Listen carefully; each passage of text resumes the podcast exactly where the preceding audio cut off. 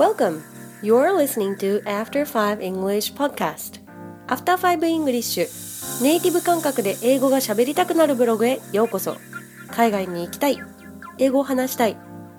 海外の長期滞在から日本に帰ってきたけど英語を話す機会がない。でも英語に触れていたい。そんなあなたをヘルプしたい。ネイティブ感覚を身につけるお手伝いをいたします。ホームページ after5english.com にてブログもご覧いただけます。では Are you ready? The podcasts are updated either on Monday or Tuesday, Japan time.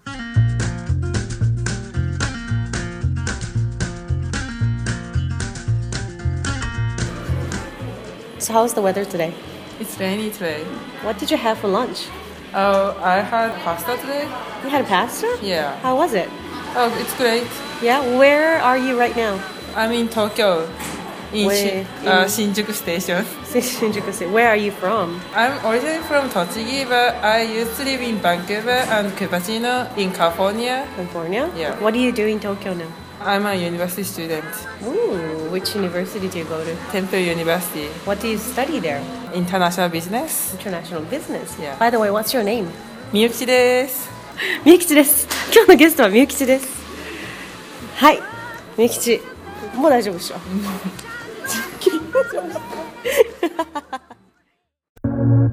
はい、撮ってるよ。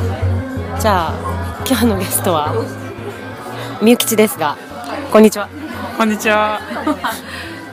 えみゆきちとはどこで知り合ったんだっけ？バンクーバーのとあるエージェントの学術カウンセリングにみゆきちが私がそこでカウンセリングをしてた時にみゆきちが相談しに来たのが初めてなんでね。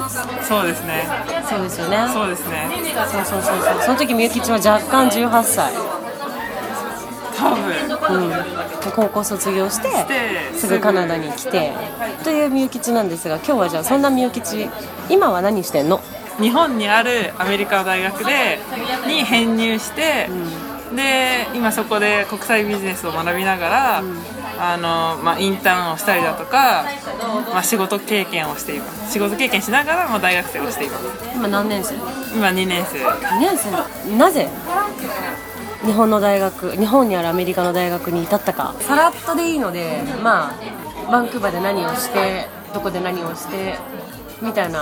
わかりましたとバンクーバーには、まあ、約2年ほどいて、えー、とバンクーバーの最初の半年が ILAC っていう語学学校で、まあ、どちらかというと basic English を学んでてでその後、まあバンクーバーにあるランガラカレッジっていうところのステップと LEAP プログラムで、ステップもやってたあやってました。おでacademic English というかその大学に入ってからも困らないような English program を受けてでその後あのアメリカのカリフォルニアにあるディアンザカレッジっていう、まあ、そこそこあアメリカでは有名なカコミュニティカレッジにで1年間勉1年半かな勉強した後今日本のテンプル大学に編入に至るっていう。ちなみに至ります。テンプル大学で何を専攻してらっしゃるんですか？あ国さっきも言ったんですけどね。こ国際ビジネスをはいはいはい。あの専攻してます。ってことは academic English なんだよね。そうですね、どう？そのなんだろう。まあ、まだ入ったばっかりなのでそんなにビジネス英語とか、 academic English を使っあのが極端に変わるってことはなくて、授業では、まあ、どちらかというと academic English でその LEAP で習ったことがほとんど使うかなっていうのでライティングのエッセイの書き方とか。そうですね。あとどうやってディベートとかディベートプレゼンテーションとかもあるのでその、まあ、ディベートですとかあとはやっぱりその、まあ、10ページエッセイとかも書かなきゃいけないので、うん。その10ページエッセイとかきっやっぱライティングそのそれもがすごいでもそのランガラで一番習ったことが、まあ、今でも生きているっていうのはすごい感じそうなんだ。そう。じゃあランガラ通ってよかったんだね。だってさランガラってカナダじゃん。アメリカの大学とまたちょっとこう違いが違うじゃん。でもすごい共通してる部分があったりとかする？なんか応用が効くっていうか。応用でも結構そのアメリカだからカナダだからっていうのであんまりそんな変わりがなくて各英語がほとんど一緒でなのであのすごいランガラのリーププログラムすごい厳しいんですけど、すごいそこだけ、あのやった分だけ力になるっていうのはあると思いますね。なるほどね。そっか。それはいいねなんかでも。通ってそこでちょっと力つけてやってこれたのが大きかったのうん、大きかったですね。ああなるほど。梅吉的にはやっぱりそのなんだろう。日本の大学に通わずっていう通うっていうオプションはどうだろう？なんかその高校卒業した高校時に卒業した後に。それそもそもそれだよね高校を卒業する時にというかあのーそもそも高校2年生までうん英語が嫌いだったんですね、はで来た。英語なんかすっげえ絶対喋らないと思ってて。でもあのー高校1年生の時にうん。初めて家族旅行で海外行ったんです、うんうんうん。海外に行ってあのー初めての海外がインドネシアのビンタン島聞いたことある。うん。でそこでそのお父さんがその外人と英語で会話してるのを見てかっこいいなって思ったのがちょっと英語にこう興味を持ち出したきっかけで。うん。お父さんは喋れる人なの？お父さんはもうバリバリ喋れる人で。多少どころかバリバリなんだ。そう。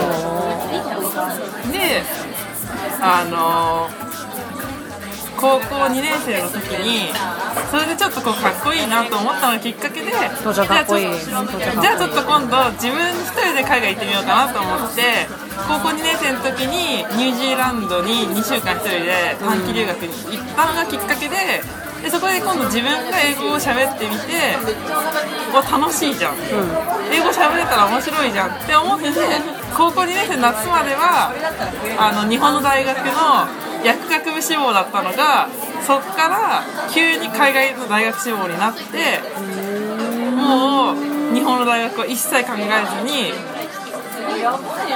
準備して高3卒業とともにカナダに渡航してました。ほう。一歩がでかい一歩踏んだよね。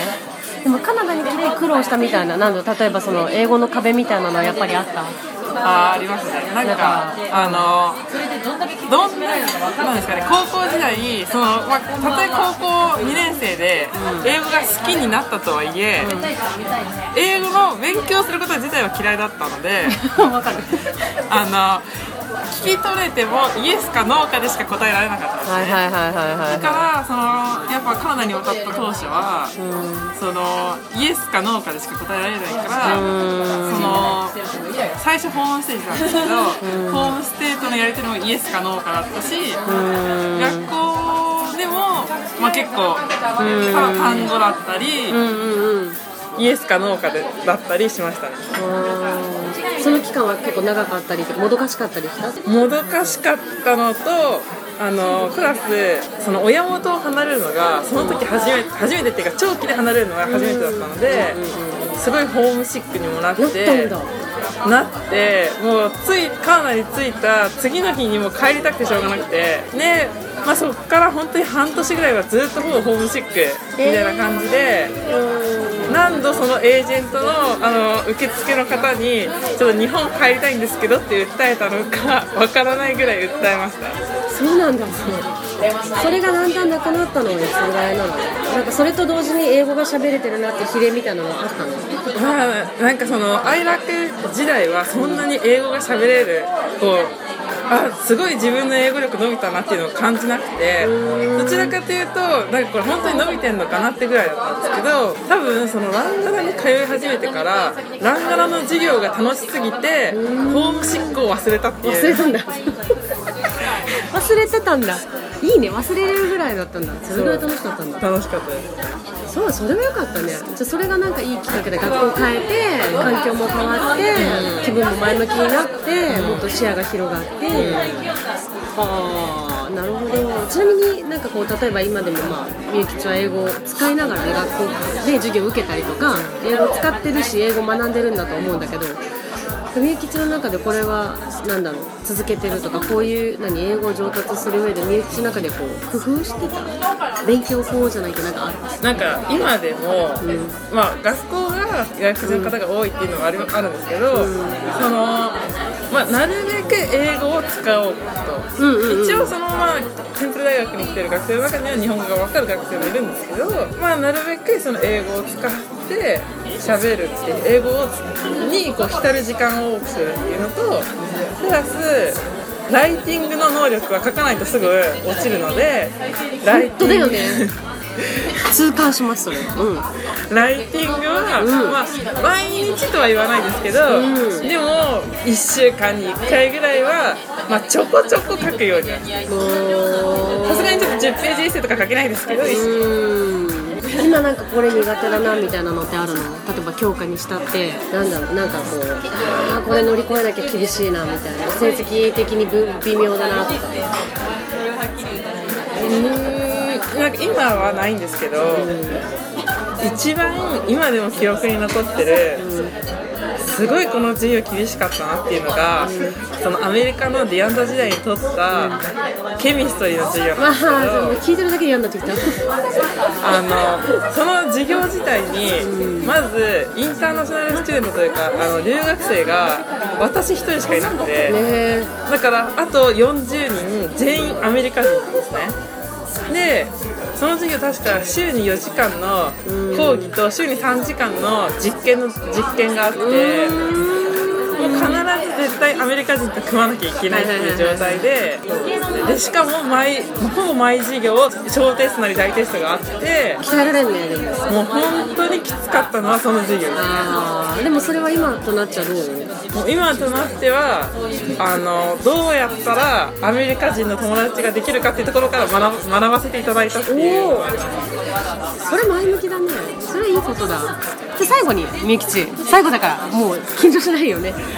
最後なんでみゆきち的にこれから例えば海外の大学に通おうとしてるけど自分の中でまだ英語力が足りないとか多分みゆきちと同じようなシチュエーションに至る子は少なからずいると思うけどなんかまあそういう人たちにアドバイスとかはありますか？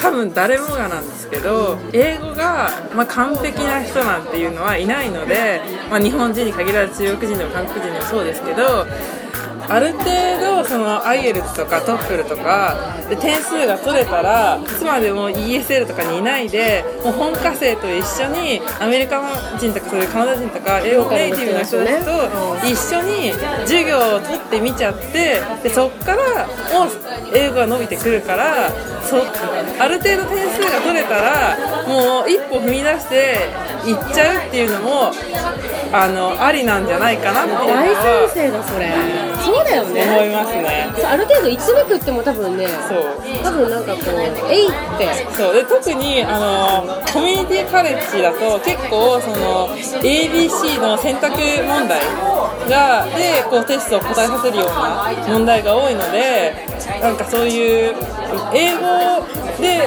ああのエッセイとかが書ける能力がまあそこそこあれば結構ちゃついていけちゃったりするのでまだ自分は英語ができないからとかそういう点数が取れてても思わないでもう一歩踏み出してそしたら多分彼らも一応に人間なのですごい困ってたら助けてくれるから一歩踏み出す勇気が一番大事なんじゃないかな。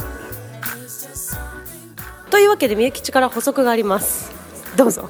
ささっきのねさっきのあのある程度英語ができたら、まあ、現地の人と一緒に、まあ、自分の専攻する授業を受けるべきって言ったんですけど、ある程度 English っていうのはアメリカの大学に入るための IELTS とか TOEFL の点数だったり、まあ、学校によってはそういう English placement test があるからそのテストをクリアしちゃえば ESL に長くいなくてももうそこのテストの点数をクリアした時点で行くべきなんじゃないかなって。すぐにね、はい、なんかこう余裕でクリアじゃなくって、うんギリクリアでもすぐに挑むべきだよね。これね意外と確かにそうなんか例えばちょっとクリアできててもなんかまだまだちょっと何もう少し安安全牌を増やしたいみたいな人いるから、そうじゃなくてってことだよね。なんかそっちの方が、そのまあ多分自分が英語できないっていう意識もそうですけど変なプライドが邪魔をせずに現地の人にすごい頼りやすいんじゃないかなと思ってそのもちろん非ネイティブだから英語できないのが当たり前だし、そこをその、アメリカ人とかそのカナダ人とかのクラスメートにその助けてもらうっていうのが一番大切なボタン。そうそうそうポイントかなって。それは言えてる。なんかこうあれだよね、あの自分の中で、なんていうんだろう開き直るじゃないけど私は second language が English でそれの学んでるんだから、できなくて当然なんですけどぐらいのスタンスでいて周りにいくらでも例えば proofreading をやってもらうとかこの意味が分かんないんだけど説明してくれるとかいうのを英語で聞くっていうのは辞書引くよりもうん千倍も頭に入ってくると思うしそういうのはやっぱプライドをちょっとこうプライドがないだろうあるないとは限らないけどやっぱそういうの重要だよね。そう。あとあのその短大コミュニティカレッジとか、その大学に入った後も、まあ、2年とか4年で卒業できるっていうのは、なかなかその非ネイティブの人にはあのありえなくてその3年とか5年とか6年とかかかっちゃうっていう人も多いから、なるべくその入る時は点数を取れた時点で入っちゃってそこからまあ3年なりでこう編入とかを考えるべきなんじゃない英語の点数が取れた取れてなおかつでもまだ自分はまだまだだからって考えて入学を先延ばしにするよりかはもう一回ポンって入っちゃって、そこからまたその解決策を考えたらいいんじゃないかなと。なるほどね。それはもうとってもとっても熱いメッセージですよ。アドバイス。みきちちょっと言えてよかったねこれね。最終的にね。ありがとうございます。じゃあ新宿ルミネから。また。また世界のどこかで会いましょう。本当だね。どうもどうも。今日は聞いてくれてありがとうございました。See you See you!